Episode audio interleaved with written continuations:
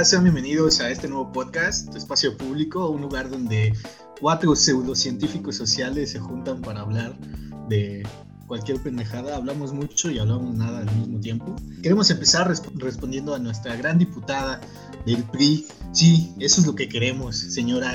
Qué bueno, es la primera vez que veo a una diputada que sabe lo que quiere el pueblo, cabrón. O sea, va a separar y te pregunta, ¿eso es lo que quieres?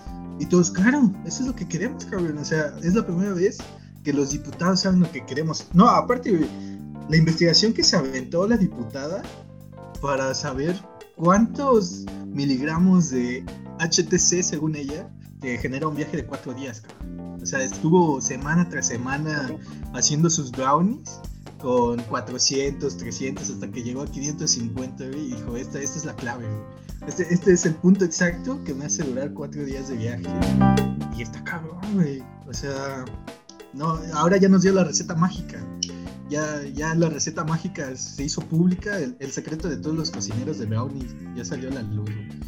Ya vas a ir ya vas a ir al punto y le vas a decir, güey, güey, pero tiene 550, cabrón. Porque si no tiene 500, bueno, no vale la pena. Ah, pero bueno, cuatro días en el viaje, no quiero nada, ¿eh?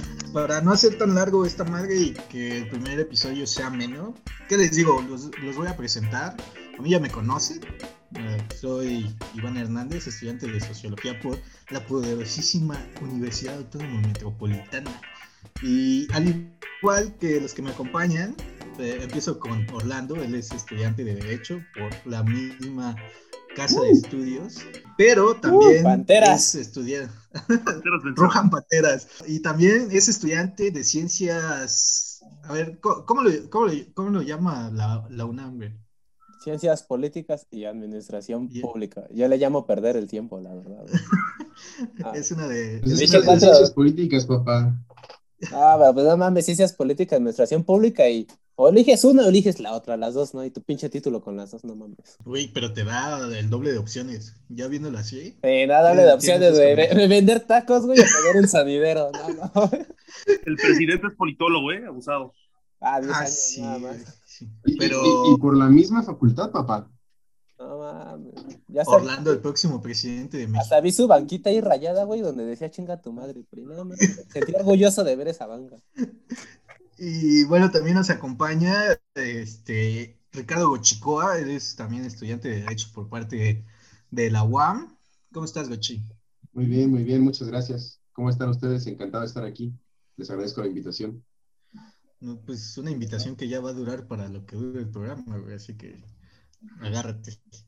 Y, y, por último, pero no menos importante, es el famoso Saúl Cortés, estudiante de Derecho también de la UAM, pero historia por parte de la UNAM, ¿no? Esa, es tu carrera principal, hermano. Pues... Y también es conocido en los círculos de la comedia ácida como Salubowski, o ¿cómo se pronuncia esa madre, Un día te van a linchar.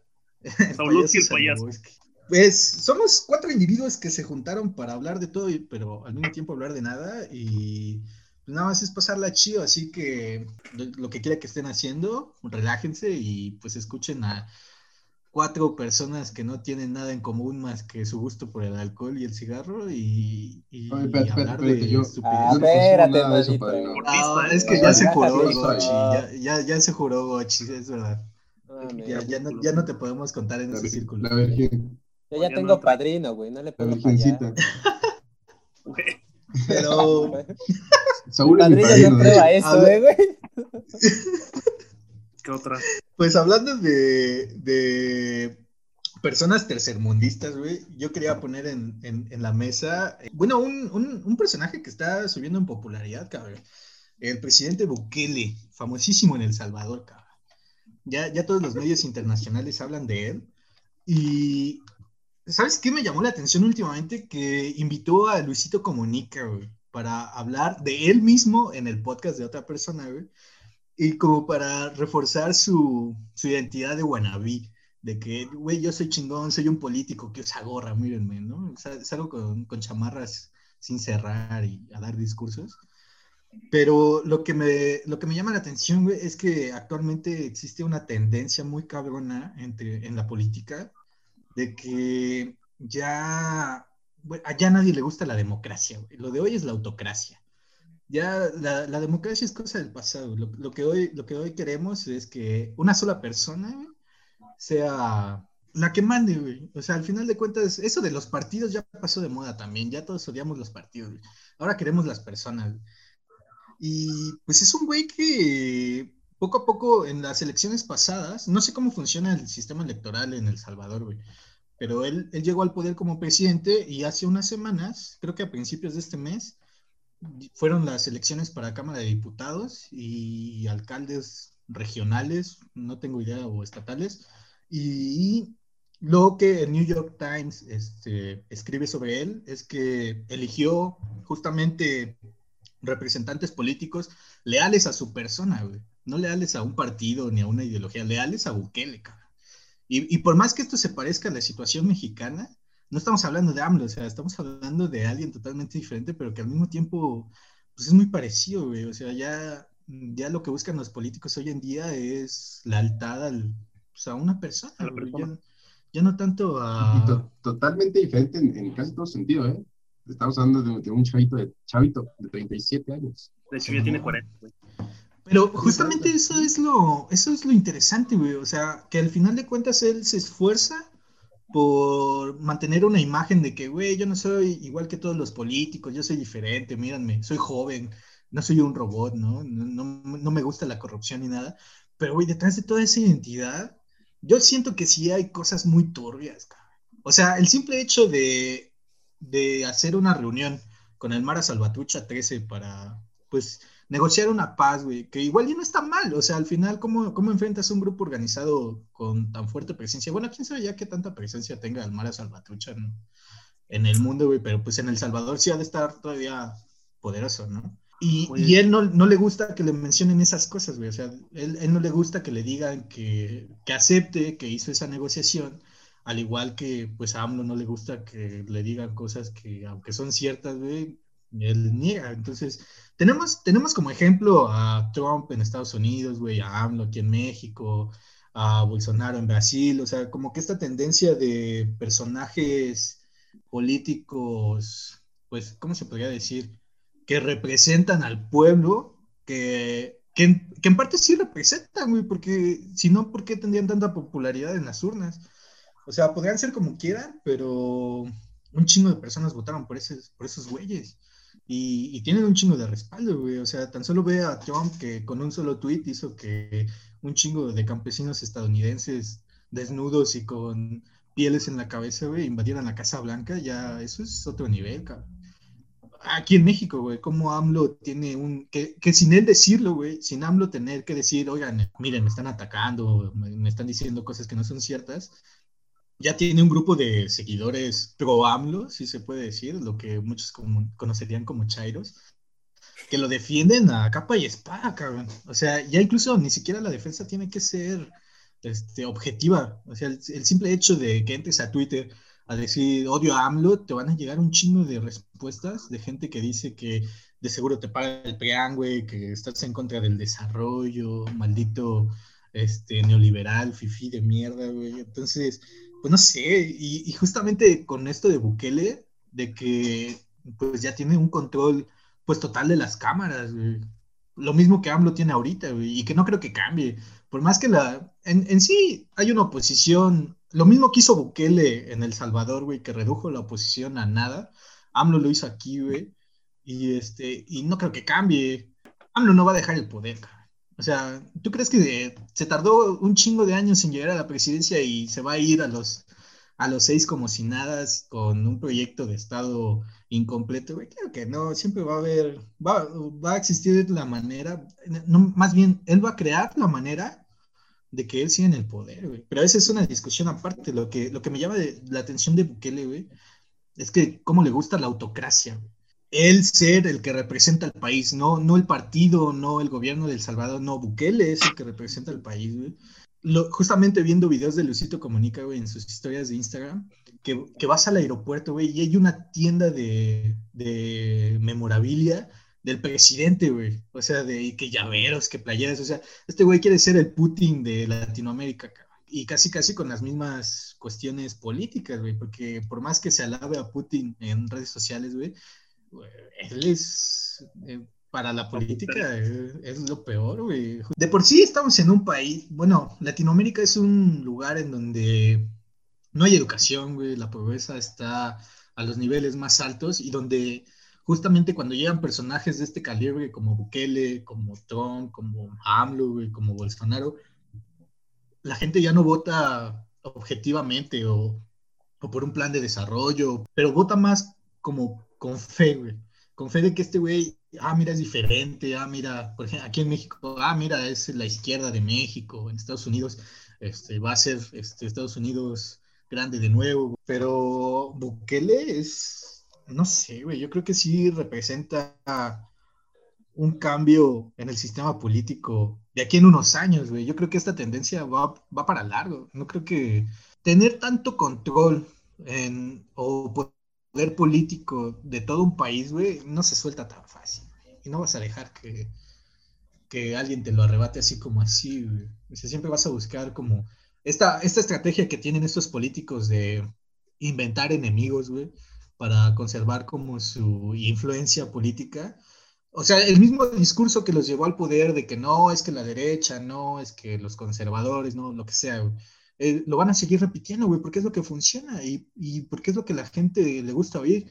Al final de cuentas, ¿a quién no le gusta oír este, que, que estás representando un cambio güey, o que estás en contra del neoliberalismo, ¿no? Aunque suena muy estúpido, güey, ya si lo razonas, o sea, un güey va, va a derrocar el, el neoliberalismo o qué pedo, ¿no? Ah, no, No sé qué mames, opinan yo puedo ustedes. poner mi precio y quebrar a Coca, güey. Así funciona el libre mercado, ¿eh? El mercado se regula solo, eso es un hecho, güey. No, no mames, güey. Aparte, oh, bueno, perdón que te interrumpa, pero no, no creo que sea una tendencia nueva esto de las figuras políticas. Ya lleva bastante tiempo. Ya la veo un poquito No, o sea, más. Sí, sí, sí, tienes razón, o sea, yo como que empecé muy, muy exaltado, pero esta madre ya tiene muchos años, güey, pero ya consolidada como tal, o más bien que ya tiene una repercusión como tal, eh, o una influencia tan grande es recientemente, güey. Pero Nah. tienes razón, empezó con Francia, güey, empezó con Francia y empezó en Inglaterra, güey. Ah, ya pienso que empezó un poquito ya como en los 50 más o menos. O sea, ¿sabes en qué punto yo creo que empezó esto? Desde que por primera vez en Estados Unidos se votó a un presidente católico con una esposa irlandesa. O sea, no mames, ¿en qué pinche mundo se vota eso en Estados Unidos? Y hablo de Kennedy. ¿Sabes por qué? Porque él armó una imagen, una imagen muy buena. ¿Patentada por quién? Por el santo grial ahí de los malditos comunicólogos, el pinche McLuhan. O sea, McLuhan revolucionó todo este pedo. O sea. No, desde que, no, desde que llegó al set así bien peinadito, Kennedy, un poco maquillado y todo, y le tocó contra Nixon, pues no mames, cuando le ofrecieron maquillarlo, Kennedy dijo, no, eso es para mujeres. Así que Nixon dijo, no, pues no me maquille, no mames, pues en la tele pinche Nixon, güey, estaba todo así, como caído de color. decirlo, su barba se veía toda culera, desalineado, o sea, no. Y pinche Kennedy, perfecto, bonito, el niño bonito, un rockstar, o sea, hasta él inventó el sentado presidencial. De- desde ese punto se empezaron a ver ya las imágenes. Luego ya siguió otras tendencias, como por ejemplo Fox. Fox, Mm. ¿qué es? No mames, es el vaquero de los Marlboro. O sea, to- to- todo lo que decía era el vaquero de los Marlboro. Luego también, ¿no? ¿Quién este fue? A Salinas, los famosos deportistas, los presidentes deportistas, no mames. Si comparas el discurso que tenía Fox en los 2000 con el que tiene, eh, co- con el que tuvo AMLO recientemente cuando ganó, son un chingo parecidos, güey. O sea, al parecer es el mismo discurso de, de todos estos personajes, es el mismo, cabrón. O sea, para llegar, a- para llegar al poder, dicen lo que quieres escuchar, güey. Y ya arriba, pues son una cosa diferente, güey. Porque obviamente no puedes hacer todo lo que prometió AMLO es muy difícil de hacer en seis años, cabrón o todo lo que promete Bukele. O sea, a lo que, lo que Bukele hizo en El Salvador con las negociaciones del, del Mar a Salvatrucha, güey, fue colgarse la medallita de ya traje paz al país. O sea, ya, ya acabé con el crimen, ya acabé con todo esto. Y, y en parte, eh, pues no se le puede negar, güey, porque sí lo hizo. Pero cómo lo hizo ya es cuestionable, güey, ¿no? O las medidas que tomó, pues es otra cosa, pero es igual con AMLO, güey. Él podría decir muchas cosas y, y tal vez logre muchas, güey. O igual Fox logró muchas, güey. O estos personajes logran muchas. Pero en cómo lo hacen, güey, tal vez es, es como lo criticable. Pues sí es, sí es criticable, pero pues de todos modos hay que recordar una tendencia, es así muy importante, y empezó con el hermoso generalísimo que México adora y lo tiene en un altar Lázaro Cárdenas.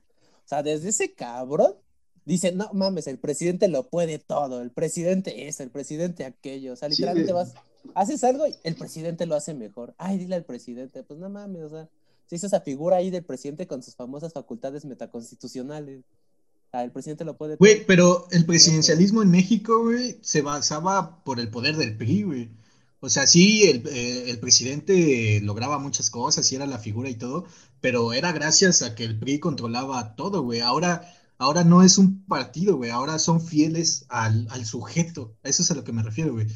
Sí, tienes razón. ah, El presidencialismo en México empezó, igual y se podría referir a esta tendencia, ¿no? De figura única, de que pero pues que no se nos olvide que era por, por el partido, güey, por el PRI, por el dominio del partido. Y ahora el dominio del partido no vale ni un carajo, güey. O sea, ahora el que establece el dominio político es la figura como tal, güey. Es AMLO, güey, es Bukele, güey, es Bolsonaro. Y aún así, a estos güeyes les caga que los critiquen, güey. Les caga que les digas, oye, esto está medio raro, ¿no? Por ejemplo, cuando, no sé, un ejemplo estúpido aquí en México, cuando AMLO saludó a, a la mamá del Chapo, ¿no? Que, todos decían, oye, ¿cómo es posible? Pero al mismo tiempo decían, no, pues es que entiéndelo, carnal, está haciendo toda una negociación ahí que nadie sabe, ¿no? Güey, recientemente con lo que pasó con Cienfuegos, cabrón, dice, no, no, no, yo lo voy a juzgar, llega aquí y pues es que no había nada que juzgar, la neta, yo, fue así como, el mismo Bartlett, cabrón, que no se puede acercar a Estados Unidos por los procesos que tiene, güey, y que aquí es el mismísimo secretario de energía, cabrón, o sea, eso es lo que, eso es lo criticable y, y no tanto como, como la figura del presidente, porque esa tiene, tiene apoyo, tiene representación. Como que lo que, lo que, lo que deberíamos estar atento es cómo, cómo lo refuerza, güey. ¿Qué, qué discurso utiliza para mantener ese dominio de figura pública? O sea, eso es como que a mí lo que me causa intriga, güey. Por más este, cosas turbias que hagan en la política, güey, la popularidad la tienen altísima. Pues mira, para, también para hablar de, de este Bukele, tenemos que recordar, o sea, ¿por qué, por qué tiene este papel, no? Porque es, ah, mira, soy pues, chavorruco, ¿no? Le diríamos acá. ¿Por qué, por qué es tan, el presidente más cool? Eso ahorita se puso ese nombre, ¿no? Eh, pues tienes que pensar que el 40% de la población salvadoreña tiene menos de 25 años. Y ese es, un- o sea, es un número grandísimo. O sea, de 50 para arriba es algo así como el 20%, lo que es la población de El Salvador.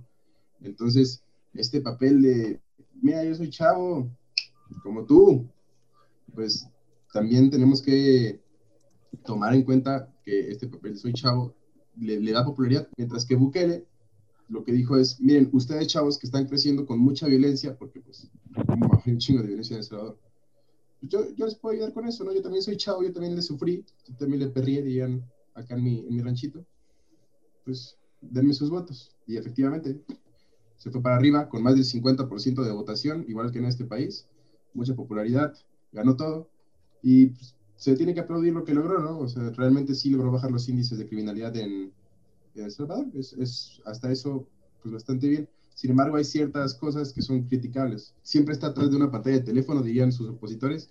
Todo lo hace desde el celular, todo lo hace a través de Twitter. Da, manda- da hasta mandatos a través de Twitter. O sea, estamos hablando de algo muy, muy interesante. Y, y siempre busca encuestas de su persona. Puedes ver a la gente del centro de El Salvador con camisas y cubrebocas con su cara.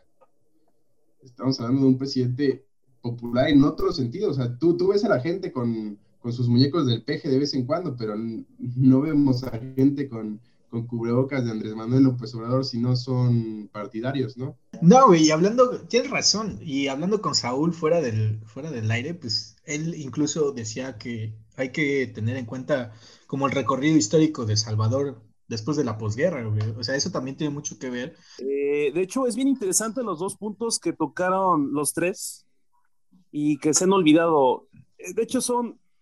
Es, es- es muy este, común en Latinoamérica esta cuestión de los pactos. ¿Por qué creen que Bukele y AMLO no van a caer? Porque pactaron con gente bien poderosa de sus países. Bukele pacta con un grupo que durante los años 80, los años 70, se le llamaba de las 12 familias. Básicamente era un poder dictatorial, ¿cómo se dice? Dictatorial. Los que generaron la guerra civil por X o Y circunstancia. No nos vamos a meter tanto en eso porque pues, es un pedo histórico muy cabrón, porque también entra a los intereses de Estados Unidos, pero este Bukele hizo un pacto con estas personas y estas personas le han permitido actuar. Digo, no es por defender a su predecesor, era de, uno de los dos partidos principales, creo que era de izquierda, este, se llamaba Sánchez Serena, algo así. Él intentó hacer lo mismo que Bukele, bajo medios tradicionales, bajo este sistema de órganos eh, jurisdiccionales que tienen, creo que se llama Tribunal de Justicia Salvadoreña, algo así. Pero pues no le salió porque no contaba con el apoyo de estos grupos. AMLO lo mismo, AMLO lo que hizo, de hecho creo que lo dijo Iván, lo de Barlet. ¿Por qué tiene a Barlet en el gabinete? Porque pactó con, cierta, pactó con él para obtener ciertos beneficios, ¿no? Barlet es el que hizo el fraude en el 88, Barlet es el que este, tuvo mucho que ver con la política prista de los 80, de los 70. En teoría debería de ser, pues, adversario de AMLO, le afectó al partido de AMLO, que era el PRD, bueno, el Frente Democrático Nacional. Pero lo que estamos viendo es un reciclaje, como dijeron, de viejos métodos, de, viejo, de viejas personas incluso. Eso es algo muy, muy común. Y es, es, lo viejo con lo nuevo, güey. O sea, es lo viejo con lo nuevo. Es, es, la misma mamada. oigan, pero ya nos metimos mucho en este tema. Eh, yo sé que igual queremos decir más cosas, pero si nos seguimos vamos a hablar un chingo de esto. Mejor cambiemos de tema y hablemos de Hidalgo. Hablemos de Hidalgo, la tierra del paste, pero próximamente, la tierra del diablo, güey. Pues es muy curioso porque ya existía el culto a la Santa Muerte. Ese creo que nació en Catemaco, en Veracruz, pero ahora resulta que existe un culto a lo que se le conoce como Angelito Negro. Y no es, no, es como la canción, ¿no? Creo que es de Pedro Infante, no recuerdo. Muy cagada. Ahora resulta que un grupo de comerciantes que se dedicaba a vender santos empezaron a comercializar una imagen que literalmente representa al diablo. De hecho, si ustedes buscan en internet Angelito Negro, sale una especie de niño de Atocha, pero todo quemado, güey, todo, todo con cuernos, o sea, cagadísimo. Y este, lo que hay detrás de él es muy curioso porque últimamente en Hidalgo ha aumentado mucho la violencia de uno u otro cártel. No me quiero meter en ese tema porque desconozco, pero paradójicamente este culto ha crecido en seguidores, que no hace más que reciclar hablando de reciclaje, los mismos métodos de otros cultos ocultistas, que de la brujería, ¿no? el clásico pentagrama, el clásico sacrificio del, macho cabrío negro, pero que incorpora otros, otras cuestiones muy parecidas al, no sé cómo decirlo, al, a, los santos tradicionales católicos, que protégeme, que ayúdame a obtener trabajo, que ayúdame a que salga mi hijo de la cárcel. Pero, güey, se supone que es el diablo. ¿Están de acuerdo? O sea, el diablo es maldad, ¿no? O sea, no debería de ser protector. Es algo muy, muy curioso. No sé qué opinen ustedes acerca de lo, de, lo oculto. Para mí se me hizo muy cagado, muy falso. Güey, es que la, gente ya es pendeja, güey. bueno, también voy a tomar la palabra. Eh, yo estuve, estuve viendo esto, es un desmadre, la gente está muy perro denso, pero yo, yo más que de hablar del culto como tal, quiero hablar de la iglesia, de, del angelito negro, ¿no?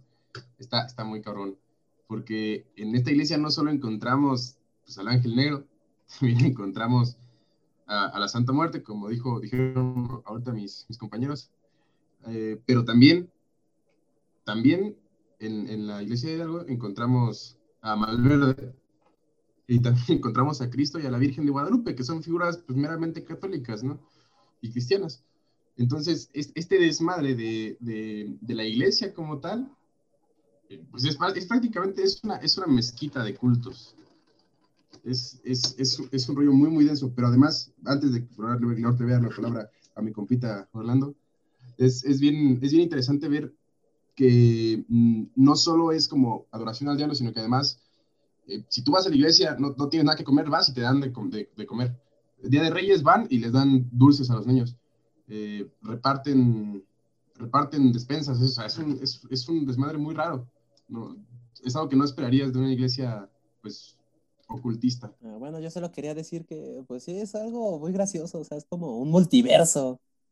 O sea, ¿has visto Game of Thrones? La parte cuando Arya Stark va a la iglesia, no, iglesia no, el templo de los mil rostros y ve todos los dioses que hay.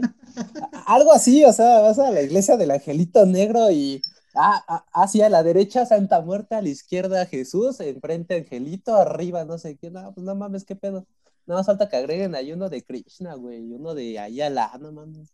Están combinando todo. Y sí, como dice Saúl, o sea, no solo están juntando tanto la Santa Muerte con el Santo Niño de Antorcha, sino también ya se están metiendo con los ritos de la santería. Cuando todos son totalmente distintos, llevan sus propias reglas. no sé, está todo gracioso. Y como dice Gochi, o sea, hasta eso, fíjate, Gochi, que estás un poco mal, porque normalmente siempre ponemos todo que la brujería, que la santería, que la santa muerte, que, o sea, todo eso como que lo malo, que es para dañar gente, que es para, o sea, básicamente hacer el mal, matar a alguien, hacerle, o sea, el, mal de ojo ahí, lo que tú quieras. Sin embargo, no todo es así, la gente también va por protección. O sea, si ves el video que este subió Vice, creo, básicamente donde escribían así de por favor saca a mi hijo de la cárcel, ya lleva tantos años. O por ejemplo el de la madre, creo que es el más popular de, ah, muchas gracias, hago este ritual cada año porque gracias a ella nos salvamos, este, mi hija y yo, o sea, no solo va por cosas malas, sino también va porque pues es su fe, de que quiere creer algo, de que lo protege, lo van a proteger, de que les está ayudando económicamente, en salud, lo que tú quieras. Y pues eso de que... y, que además, eh, pues lo que leí es que la gente que va a, ese, a, esa iglesia, a ese templo, eh, va por, porque pues ya los demás santos le dieron la espalda, porque ya no tiene cara para ir a pedir, ¿no? Pero pues como tú dices, realmente yo sí he vivido la santería de cerca. Eh, y la neta no está, no es tanto pedo, no es, no es tanto lo que la gente dice, ¿no? Yo no soy santero, pero pues como, como dirían, yo respeto, ¿no? No, güey, y aparte lo que también pues hay que aceptar es que los grupos delincuentes, güey, el crimen organizado, también ya le mete mano a este pedo, güey. O sea, ganó popularidad en Hidalgo no tanto por las personas, sino, como dijo Saúl, el crimen organizado que, que empezó a empujar fuerte aquí en Hidalgo. Desde que fue lo del huachicolero, aquí en Hidalgo hubo mucho desmadre, muchos grupos de huachicol que de repente se armaron muy cabrón. Y justamente estos güeyes son los principales este, seguidores del Angelito Negro. Como tú dices, igual y, sintieron que los demás este, ídolos, por así decirlo, les dieron la espalda, güey. Y entonces ahora llegan con el Angelito Negro como buscando un nuevo, pues alguien nuevo que les haga el milagrito, cabrón. O sea, alguien nos tiene que proteger cuando van a balasear a alguien. Pues es que sí, pero es, que bien, está bien cagado eso, porque, o sea, puedes ir a una iglesia cristiana o una católica y lo que quieras, y no mames, no existe ningún trabajo así como tal de protégeme para la balacera, cuídame de que no me den bala.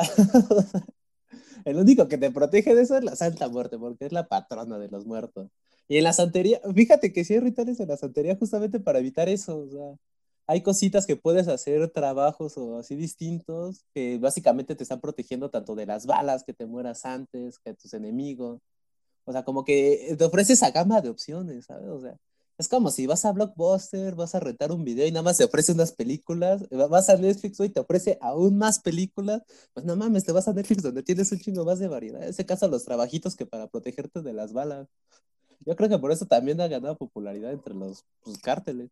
Oye, pero está muy cabrón todo este pedo, pero para no hacerlo tan largo, güey, porque igual no hay mucha info del Angelito Negro, yo creo que ya va a ir saliendo por ahí más, más cosas, pero hablando de cosas tercermundistas, güey, este, Orlando nos quería hablar de una práctica tercermundista que, que está tomando popularidad, güey. Dinos, cuéntanos, Orlando, qué pedo. Ah, pues mira, este tema surgió hermosamente de los famosos posts de cancelación a Pepe Lepú. Dios mío, ¿cómo van a cancelar a Pepe Lepú? Maldita generación de cristal, mamona, que le ofende todo. O sea, e, es que eso de los estereotipos es algo muy, muy curioso. O sea, lo han examinado muchas veces, tanto de la psicología este, social como también de la sociología. Porque es algo cagado, un estereotipo siempre está acompañado de dos cosas, lo que es los prejuicios y lo que es la discriminación. Sin embargo, un estereotipo no solamente puede atribuir cosas malas, sino también puede atribuir cosas buenas, pero dependiendo del contexto. Cosas malas es como que si eres de la, de la América, pues no mames, que me vas a saltar, que eres naco, que traes el ahí el filero, que no sé qué. Cosas buenas, entre comillas, puede ser, por ejemplo, en la feminidad, este, en la feminidad. O sea, que una mujer es tierna, que es linda, que es así. Sin embargo, eso también es malo, ¿sabes por qué? Porque las hace ver como un sexo débil. Y a los hombres siempre se les atribuye eso, la fortaleza, la fuerza y tal. A los estereotipos son malos, pero no son de todos malos bajo qué contexto, bajo el contexto de que sirven como una identificación cultural o social del individuo, tanto en los endogrupos como en los exogrupos. Si no me equivoco, los endogrupos es que yo me siento mexicano por eso. No mames, eso es lo que forjó las naciones. De decir yo soy mexicano, ya no decir yo, yo soy de la tierra del paste, yo soy del. No, decir yo soy mexicano. Y también te ayuda a identificar, bueno, más bien identificarte a, otros grupos, por así decirlo. Sin embargo, también eso es malo. ¿Por qué? Porque no mames, ¿cuántas veces hemos escuchado pinches chinos, todos se parecen? Porque no vemos ninguna familiaridad con ellos. Y ahora los estereotipos, te digo, o sea, no son buenos, sirven bastante, lo admito, muchos lo hemos usado en cualquier contexto, en cualquier cosa. Sin embargo, eh, fomentarlos es muy malo. Un claro ejemplo es este, ay, este, este saber me puede complementar mejor, este, el estereotipo que nació en los años, creo, 80, 70, sobre las personas negras que se pinta literalmente la cara y sale en una comedia, es una postura. El blackface, ¿no? Ajá, justamente, pero la sacó este Gambino, el rapero, creo, en This is America, la postura antes de disparar. No me acuerdo cómo, que, quién la hizo, pero de ahí surgieron varias este, leyes raciales. Ahí sí me va a complementar Saúl. Eh, bueno, es que, bueno, tuvo un pedo en Los Ángeles, es que tampoco me quiero meter tanto en eso, pero hubieron unos disturbios porque se empezó a criminalizar mucho al negro. Y el comediante al que te refieres, creo, ay, es que tiene un nombre así medio Richie algo. De hecho, antes de Eddie Murphy era como el máximo comediante de las películas de Estados Unidos. De hecho, hay una película muy buena llamada Ciego, no, ¿cómo es? Ciegos, sordos y tontos, algo así. Es uno de bigotes como de cantinflas, pero fue el que inició ese pedo del, del Face, como dice Orlando. Nada más que no recuerdo el nombre. Y bueno, y o sea, no solo son los estereotipos malos, sino también los hacemos, o sea, los interiorizamos, los romantizamos básicamente, hasta los defendemos. Porque hasta nos dan gracia, los normalizamos, así de sí, soy mexicano, entonces soy bien pedota, aguanto la peda, me voy de fiesta a diario, no hay pedo. O sea, e-, eso es pésimo, no aceptan una pluralidad de cosas que hay. Pero, o sea, y de tal punto de Pepe le pude estar defendiendo eso, aunque nunca hubo una cancelación, simplemente fue un malentendido y un puto clickbait del publimetro. De todos modos, pues no me sacó algo a la luz eso de que por qué defendemos estereotipos, por qué. Güey, pero al mismo tiempo, como tú dices, son buenos y son malos. Por ejemplo, los gringos se quedaron con el estereotipo que escribió Parsons de, los mexicanos, güey, que son sombrerudos, huevones y alcohólicos, güey, y por eso no salen del tercer mundo, güey. Dependiendo quién genera el estereotipo también se podría analizar, ¿no, güey? Porque ese es un estereotipo de los gringos y que no se ha quitado de ese pedo. O igual y se transformó un poco, ya la gente ya no nos ve como este flojos y rancherudos, güey. Ya nos ve más como narcos, ¿no? Que todo México son arquillos y, ese pedo, güey. O sea, ese también es un estereotipo, güey. sí, pero no todos los estereotipos son para bien, o sea, se deberían de... Ahí sí yo pienso que se deberían de erradicar, porque no mames, nada más apuntan características generales que cualquier persona puede tener. O luego ni siquiera tienes identidad cultural ahí. Es bien interesante identificar los estereotipos extranjeros, ¿no? Yo que he tenido la, la, oportunidad de viajar al exterior del país, me he dado cuenta que los estereotipos son bien diferentes dependiendo de dónde vayas. Solo por verlo aquí en el país, ¿no? O sea, tú vas al norte y pues todos los que están para abajo son unos pinches huevones, ¿no?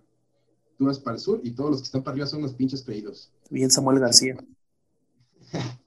vas, vas a, me van a cancelar después de este podcast. Vas a, por ejemplo, cuando fui a, a Canadá, ahí la idea de un mexicano era una persona bien fiestera, un montón de ruido, aguanta un chingo pistear, un montón de chile, come mucha comida. Luego te vas a, te vas a Europa y, es como que llegas a un restaurante, ah, son mexicanos, sí, y chingues, a traer una salsa. Eres, lo que sí es que un, mexicano es bienvenido en todos lados del mundo, ¿eh? eso sí me he dado cuenta, está muy chido. Pero lo que no está chido es que, pues yo conozco así infinidad de gente que no come ni una pinche gota de chile, ¿no? ¿Por qué? Porque todos los mexicanos comemos chile. O un montón de mexicanos que no pistean o que no aguantan la, peda. Y también lo mismo, porque todos los mexicanos tenemos que pistear un chingo. El, el, estereotipo lo único que hace es crear expectativas que son inalcanzables en la mayoría de los casos, porque son cosas pues, muy, muy generales, y estas expectativas pueden generar o sea, algo pues, repudio en un primer momento, pero puede generar pues, problemas internos muy cabrones a una persona que intenta alcanzar estas expectativas, pero pues obviamente no se pueden alcanzar, son cosas que pues que no, o sea, son irreales. Cuando, cuando tú intentas alcanzar algo que no puedes tener, naturalmente te vas a sentir frustrado y vas a tener un problema interno muy, muy feo. o sea, como, como dijo Orlando, güey, si nos vamos a nivel macro, por ejemplo, eso que, dijo Orlando de que el hombre debe ser fuerte y rudo y, y, debe aguantarse y la chingada, güey, eso también afecta, güey. Yo, yo, ¿por qué ser hombre tengo que ser así, cabrón? Igual, y a mí no me gusta el pedo, güey. Yo quiero llevarme la más relajado. Y lo primero que te tachen, güey, es de que eres joto, güey. O que eres medio hombre, güey. O sea, eso, eso es a lo que vamos. O sea, romantizar los estereotipos está de la chingada, güey, actualmente, porque tú, ¿por qué tienes que ser de cierta manera o, o, actuar de cierta manera, güey? Eso está de la chingada, güey. O sea, como que ya están prejuzgando tus conductas, de si eres tal vas a ser así, pues no mames, no es cierto, soy, ah, soy único y diferente y voy a aplicar esa, ¿no? Aparte, Todo está preconcebido. Exactamente, o sea, y como dice Gochi también, te crean un ideal que no es real para nada, simplemente es esa imaginación que vuela ahí. Y ya, esos son los genéricos que dan risa, macro, pero si vamos a los micro, pues no mames, si te generan un chingo de conflictos como dice Val. O sea, no mames, te crean expectativas que tú debes de llenar con eso. O sea, no encuentras ni siquiera una identidad propia, sino tienes que ser una identidad general. Sea, no mames, ¿dónde forjas tu personalidad entonces? Bueno, y haciendo un paréntesis en este rollo de los estereotipos, yo considero que también no es eh, correcto ir completamente opuesto a ellos, ¿no? O sea, lo podemos ver con, como con el body positive. O sea, está bien, está muy chingón que te aceptes tal y como eres. Pero si pesas 200 kilos y mides unos 60, no mames. O sea, eso ya es dañino para tu salud. Sí, sí, sí, está, está, muy, muy chido que te aceptes, la neta. Muy chido por ti, pero también hay que marcar una línea muy delgada entre qué es lo que, lo que es, como un estereotipo muy culero y qué lo, lo, o sea, por ejemplo, decir, ah, esta persona es saludable, esta persona no es saludable. Este, sí, tienes un poco de razón ahí, sin embargo, te, diré la mejor frase que he escuchado en la vida de una pinche serie, que es, no mames, ¿sabes lo que te da la libertad de vivir en un país? O sea, que literalmente te protejan toda tu libertad como individuo. Es que si tú decides morirte a los 30 años de un infarto por pesar 200 kilos, eres libre, de por 200 kilos, eres libre de hacerlo. O sea, puedes hacerlo si tú quieres. O sea, ya si tu decisión pues es aceptarte 200 kilos, pues está chido. Si quieres bajar de peso también está chido. O sea, no tienes como que incitarle a la otra persona de, no mames, o sea, está bien que te aceptes, pero pues bájale a las carnitas. No, pues que siga tragando si quiere. o sea, por eso estás defendiendo la libertad tanto. Tienes razón un poco Orlando, güey, de que, pues sí, güey, o sea, yo creo que este, este estereotipo, si lo podemos llamar así, iba más enfocado a los chistes este, gordófobos, güey. O sea, al final de cuentas, sí, tienes razón. Si alguien pesa 200 kilos, güey, eso no es sano, güey. Pero igual, si lo quieres hacer, vale madres. O sea, yo que soy gordito, güey, te lo digo, güey. Siempre, siempre están las personas que llegan, se te acercan y dicen, güey, deberías comer más así o deberías hacer este tipo de... Güey, no mames, no, no, no rebaso ni los 100 kilos, vete a la verga, ¿no? Cuando, cuando yo ya lo sienta como un problema, de, tomaré cartas en el asunto, pero deja de hostigarme, cabrón. O sea, sí, estoy gordito, sí, güey, pero por eso, eso no te afecta en nada, güey. O sea, al final de cuentas, como dice, como dice Orlando, güey, es cuestión del contexto, más que otra cosa, güey. No, también el pinche estereotipo, güey. Vas a un pinche buffet, güey. Los, los putos chistes, güey. De que si el gordo agarra el plato, güey. Ajá, o sea, agarras poquito, ay, éntrale, si esa pancita no es de poquito. Si agarras un chingo, no mames, es para todo. No mames, te están ya diciendo ahí, te crean problemas. Ah, yo, no mames, lo digo como historia personal. Yo empecé a bajar de peso por salud, sin embargo, ya me crearon un pedo de hasta qué punto debo de bajar de peso para ser saludable. O sea, no mames. Por eso los estereotipos no son de todo buenos. Nunca los voy a justificar ni aceptar. O sea, sí te ayuda a hacer una generalización, sin embargo, pues debes de aceptar esa pluralidad. Pues mira, para, para darle paso al siguiente tema, te voy a ganar, Iván yo creo que, yo creo que vamos, a, vamos a decir bien controversial. ¿no? No, no creo esto, pero está cagado. Nunca he escuchado a las personas que dicen así como de, no, en vez de, en vez de encabronarte porque la gente diga que eso es como debes verte, deberías luchar para verte así, carnal. ¿No? O sea, estamos hablando de mentalidades que, que son falsas. Y pues ya dándole paso al siguiente tema, pues, ¿quién ha escuchado, quién no ha escuchado de la, de la pues, muy popular mentalidad de tiburón, ¿no? Que está muy relacionada con el trading, con los brokers, con los que se dedican a comprar y vender acciones en la web con dos sencillas aplicaciones, ¿verdad? Pues bueno, primero nada, pues qué chingados es el trading, ¿no? El trading, pues, así a grandes, a grandes, grandísimos rasgos, pues estamos hablando de que alguien compra y vende activos, que puede ser, pues obviamente, activos financieros, para conseguir un beneficio económico en el mercado de valores. En, en pocas palabras, comprar barato vender caro. Y pues naturalmente la gente que, es buena haciendo lo que ha tenido paciencia, ahorita voy a hablar un poquito más de ese tema, que ha tenido paciencia para pues hacerse una carrera en el trading, pues naturalmente tiene mucho dinero. Pero el problema de esto es que las mismas expectativas que se han generado al respecto han incitado que pues, las personas crean cosas que no son. Oye, pues mira, a partir de estas dos, dos pequeñas aplicaciones vas a poder generar muchísimo dinero, vas a poder ser solvente, vas a tener libertad económica, vas a poder viajar en Ferraris en Lambos. Pero no es cierto, todos saben que no es cierto. Naturalmente, esos son estafas, cursos. Ah, te vamos a enseñar a hacer trading, te vamos a enseñar a hacer scalping, te vamos a enseñar a hacer day trading, swing trading, eh, position trading, lo que sea. Pero no, la gente no, no entiende que no importa qué es lo que hagas, naturalmente vas a tener que, uno, tener conocimientos del tema y dos, estudiar y chingarle mucho para ganar. Eh, esa, esa es la verdad del trading. El trading es empezar a estudiar, empezar a estudiar para poder darte cuenta de para dónde va el mercado, ¿no? O sea, no, no son pinches enchiladas. Si fueran enchiladas, pues todos seríamos millonarios, ¿no? Bendito sea libre mercado. Pero, pues no es así. Entonces, el problema que genera esta idea de la mentalidad de tiburón, mentalidad de tiburón, tengo que tener más dinero, tengo que tener más dinero que ese güey. Si yo no tengo más dinero que él, él va a tener más dinero que yo y, y si yo estoy trabajando para alguien, me está chingando esa persona el dinero que yo podría ganar, porque yo puedo ganar más dinero que cualquier persona. Sí, claro que sí, las estructuras piramidales son una mierda. ¿Quieres hablarnos más de eso, Saul, Saulowski? Pues la verdad, este, ignoro mucho del tema, pero un punto muy importante que acabas de tocar, que de hecho conecta mucho con el tema de Orlando, es que estas personas se aprovechan de las debilidades de otros. O sea, parece secta, ¿no? Parece mentira, pero ven una persona eh, indefensa económicamente o emocionalmente y le, empiezan a vender su paquete de, de, exitoso por, por, tres meses, por así decirlo. Y este, eso genera un problema porque hay gente que no tenemos la misma posibilidad económica que otros. O sea, no es tan fácil como decir, voy a poner una empresa con mi amigo ¿De qué te gusta? De, de playeras. Y la vamos a vender a, ¿qué te gusta? 200 pesos la, cada playera. No, no, no es tan fácil. O sea, hay personas que tenemos que sobrevivir con el salario mínimo, que tenemos que distribuir nuestro, nuestros ingresos y demás. Y eso como que me genera un conflicto. De hecho, yo soy de las personas que ignoran ese tema de, de las estructuras piramidales y hasta en cierto punto puede ser como ignorancia. No sé qué, qué nos puedas decir más sobre el tema. Pues, para, empezar, ah, dale, dale, dale, vete corrido, papá, tú sabes de todo. O sea, es que no mames, güey. O sea, como coach se mueren de hambre, la verdad. O sea, es que no mames, tienes que ser, vivir el coaching, ¿sabes?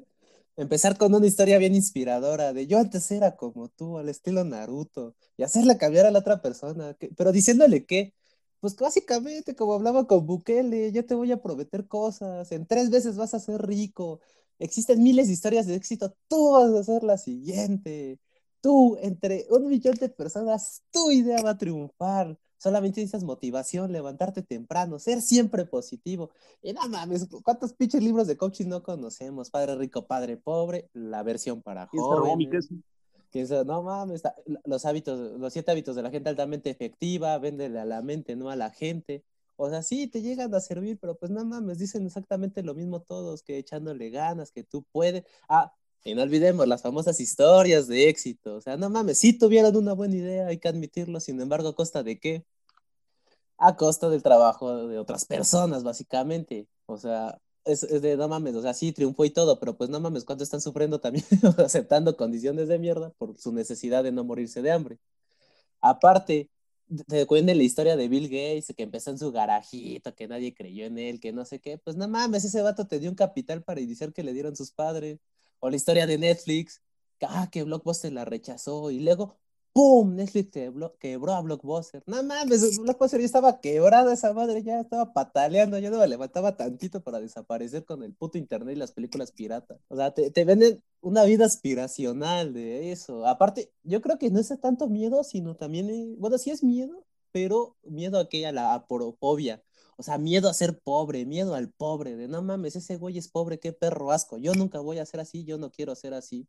Aparte, algo que yo he notado mucho es cuando una persona llega a cambiar de posición económica, no mames, son las más pinches locas, o sea, de verdad, les falta un peso o algo así, se ponen de, no, es que no sé qué y que esto, tal, o personas de arriba bajan, hacen todo por estar arriba, o sea, siempre quieres estar arriba, siempre quieres huir de la pobreza, o sea, Y yo lo veo no tanto de la mente de tiburón, sino lo veo un poquito más del individualismo capitalista, de que si tú eres pobre, pues es tu culpa morir pobre. Y ahí la famosísima frase, no es tu culpa nacer pobre, pero sí morir. No mames, o sea, no mames. Bueno, y es que además es, es bien importante pensar que esta, eh, o sea, esta ideología capitalista que tú mencionas, son, pues yo creo que tú y yo pensamos lo mismo, pero con diferente, con, con diferente nombre, la mentalidad de tiburón, pues es básicamente o sea, tú eres pobre porque quieres, papá, ¿no? O sea, si quisieras podrías estar como yo, mira, yo nada más dejé la universidad, puse mi empresa y nada más ocupé un milloncito de dólares prestados de la empresa de mi papá.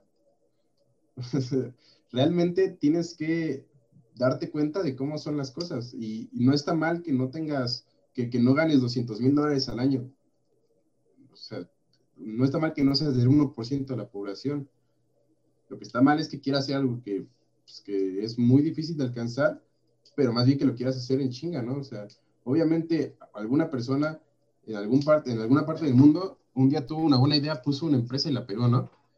Pero pues también tienes que pensar que esas personas trabajaron un chingo, se levantaron, como tú dices, bien temprano, pero son personas que sí le chingaron 2, 3, 20, 25, 50 años y pues están en, empañadas en comparación con, con los chavitos de 20 años que ya son millonarios porque sus papás les prestaron 2 millones, ¿no? Y ya se gastaron uno y no han hecho nada. Pero realmente el trading y los, los coaches, que yo creo que es un problema muy grande, ya todos quieren ser coach. Yo, yo iba a sacar mi libro de coaching, ahí sí lo venden en las librerías, coaching con Richard G. Realmente es un problema porque, o sea, una cosa es un coaching de vida y otra cosa es un coaching económico. La mejor forma de hacer tus finanzas es que las empieces a hacer, no que vayas y que un cabrón te diga, ¿quieres comprártelo? Pues cómpratelo, te lo mereces, has trabajado muy duro no importa que lo tengas que sacar en Coppel a 25 años. Pues, realmente no es tan sencillo poner una empresa, no es tan sencillo pues, ser solvente económicamente hablando. Estamos en un mundo en el que las personas piensan que la única valía que tienes es tu valía económica. Que si no tienes dinero, pues, no vales verga. Sí, aparte esto se ve fomentado. Yo creo que se ve fomentado más que nada por las historias de éxito medio, así yo las llamo. Porque ¿cuántos no tenemos un vecino, tío, primo, lo que tú quieras, que puso un pequeño localito, que hizo eso con su amigo, que no sé qué, y le va súper bien? No mames, pues me alegro, pinche libre mercado, pues apoyen eso, o sea, es bonito. Sin embargo, no mames, esas historias son de éxito medio, viven bien, pueden llegar a tener lujos, o sea, una, aspiracional vida media, como le llaman, clase media, pero sin embargo, no mames, esos pinches libros te venden que vas a ser clase alta de putas. No mames, ¿a poco crees que si un libro te va a hacer millonario se va a vender por 300 varos ahí en el puesto? Pues no mames. O que se va a vender, güey. O sea, ¿tú crees que si tienes la respuesta a cómo ser rico, crees que te lo van a vender, cabrón? O sea, ¿crees que, crees que tú que vendes, no sé, tornillos en una ferretería, nada más te falta poner otras tres tiendas y meterle a empleados, güey, y ya con eso vas a ser rico? Pues no, güey, tienes razón, Gochi, y es volver a los a los e, estereotipos, güey, porque ya la gente le tiene miedo a ser pobre, güey. O más bien, yo creo que eh, las redes sociales también tienen mucha culpa en esto, güey, en que te dicen, güey, es que mírame, ve lo que tengo, cabrón.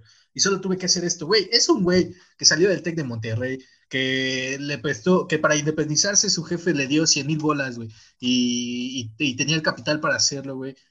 Y entonces llega contigo y te vende su imagen, güey, te vende su, su, estilo de vida, te lo comparte y dice, güey, no, no, no, esto tú lo puedes tener, cabrón. O sea, esto no, esto no es, o sea, yo no lo hice mágicamente, esto fue trabajo y la chingada, que no, no fue así, güey. O sea, que para mí, como dice Gucci, el coaching de vida y el coaching de negocios, güey, para mí son la misma mierda, güey. Comprar un libro motivacional, para mí es, no sé, es lo mismo. Es alguien que te diga, güey, no estés triste, hay muchas cosas para estar feliz. Puta madre, no se me había ocurrido antes, cabrón. Déjame, voy y digo, tienes razón, ¿por qué, chingados estaba triste, güey? Y, y, y, te digo, y viene justo con, con los estereotipos, güey, en que incluso ya hablando ya del coaching de vida, por ejemplo, que ya está, está mal tú sentirte mal por algo que te está pasando, ¿no, güey? Dices, ah, güey, la neta me está yendo de la chingada y no sé qué, y, llega alguien a decirte, güey, pues deberías estar agradecido porque hay niños en África que no tienen que comer y tú estás comiéndote tu sopecito aquí bien a gusto, dices, güey, chinga tu madre, güey, o sea, puedo, puedo sentirme mal si quiero, y justamente eso de meritar como tu estilo de vida o tu, o tu forma de llevar las cosas a que es que, güey, te vas a morir pobre si sigues así, vas a seguir gordo si sigues así, vas a... güey, no, o sea, las cosas son muy diferentes para cada uno, güey. No es lo mismo salir del TEC de Monterrey que de la UAM, güey. O sea, chica tu madre, si, si piensas que estamos compitiendo en el mismo... La UAM trae más nivel, papá. La, la UAM tiene más nivel, claro que sí, güey. O sea, a eso me refería, güey. Ellos están a desventaja de nosotros. Pero justamente es combinar los estereotipos en el que ya nadie quiere ser pobre, güey, porque en Instagram viste un cabrón que te dijo que él ya dejó esa mentalidad de pobre, güey, y ya es millonario, güey. Entonces, los estereotipos se unen a la mentalidad de tiburón y, y terminan personas, güey, porque el mercado de estas personas, de estos entrenadores o de estos sujetos que venden este, historias de éxito, es a los adultos, a los señores, güey. O sea, porque tú como joven dices, güey, esto es piramidal, o sea, esto es una basura, no, no le voy a entrar. Pero, güey, los señores se les hace como que, ¿por qué no pensé esto antes? Tienes razón, esto es un negociazo. Invierten su dinero, su poco dinero que tienen, güey, su poco capital, y es una mierda, güey. No vas a salir de ahí, no vas a, solamente le estás dando dinero a otra persona y tú te quedas en la miseria, güey, porque no, o sea, en lugar de invertir en otra cosa que quién sabe qué sea, no soy economista, güey, no tengo la respuesta, güey. Pero pues no es darle tu dinero a otra persona que te dije, que te dice, güey, es que es tu culpa. O sea, al final de cuentas, el que estés en la miseria es tu culpa, güey, el que seas pobre es tu culpa. Bueno, pero también hay que, hay que pensar, no sé si alguna vez has ido a una, a una de, estos, de estos desmadres, que, a, una, a una plática, porque al principio son gratis, ¿no? Entonces, alguna vez hicimos estas pláticas gratis, ¿no? De que, de que alguien, algún contacto tuyo te dice, oye, ¿no quieres ganar dinero usando WhatsApp? Y tú le dices, bueno, a ver qué pedo, ¿no? Entonces te remite a otra persona que te manda una plática.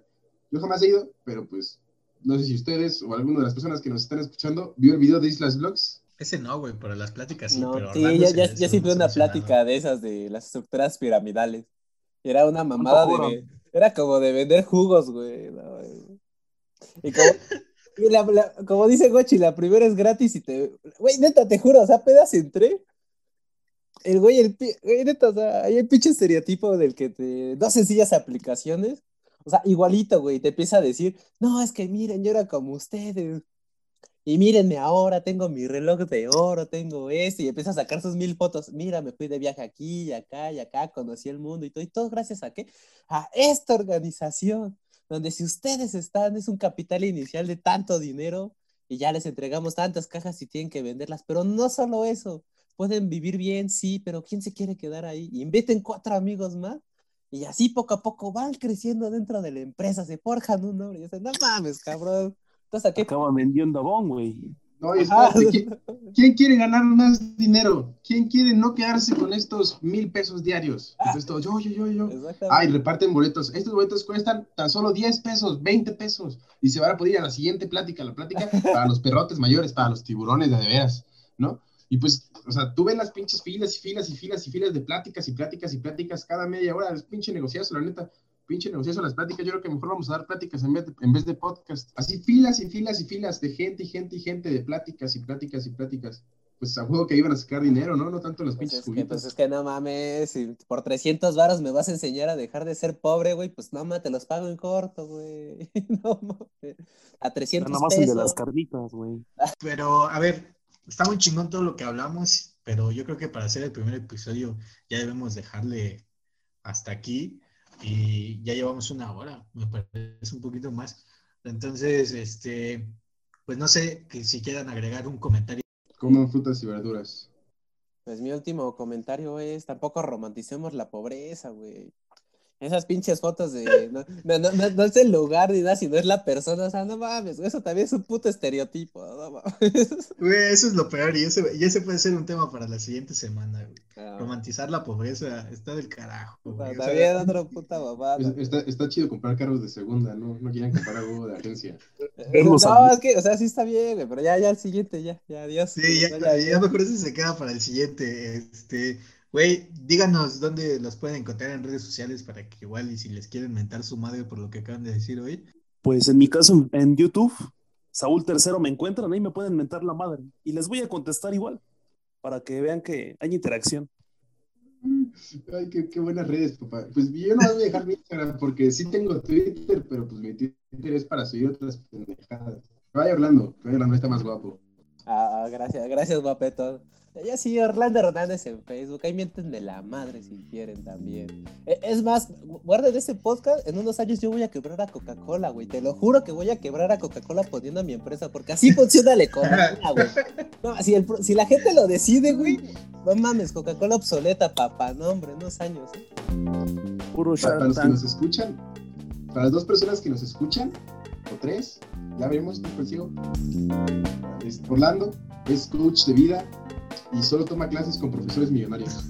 A, a mí, me pueden encontrar en redes como Goch-7, solo en Instagram. Ya después veré si, comparto más de mi vida personal. Y pues ahí a mí me pueden mandar buenas vibras, a mí no me mienten la madre porque lloro, por favor. Ya Cortaste tu micrófono a la Pero bueno, en Twitter, pues es más fácil encontrarme en Twitter porque lo otro también es muy personal. Como Iván-Eric5, ahí cualquier cosa relacionada al podcast o lo que sea. Y pues sí, ya acabamos, ya eso es todo. Estos son los temas que preparamos para esta semana. Igual y si lo vieron como muy desorganizado, es, es nuestro primer capítulo, aguanten. Apenas entramos a la charla, apenas pagamos los boletos para la plática de cómo hacer buen podcast y estar en tendencias. Entonces, ya más que acabe este fin de semana, pues entonces ya podemos hacer mejor contenido. Entonces, pues nada, síganos en nuestras redes sociales y pues espero les haya gustado. Para las 11 personas, te corrijo, 8, 11 personas que escuchan este podcast van a ser las, las, las que bueno. Muchas gracias por estar aquí. Manden los temas porque ya se nos acabaron las ideas. Lutero se acabó las tesis. Con 10 pesos el boleto. No, sí, la neta, envíen los temas. Envíen los temas porque esto fue lo único que, que hicimos en nuestro trimestre de la UAM. Estas, estos fueron nuestros ensayos finales. Porque Saúl solo sabe decir, ya, güey, no sabe ese puto. Obvio. Soy el mi, nada más. Pues, pues cámara, ya cortados aquí. Nos escuchamos la próxima semana, banda. Cuídense. Adiós. Adiós. Nos vemos luego.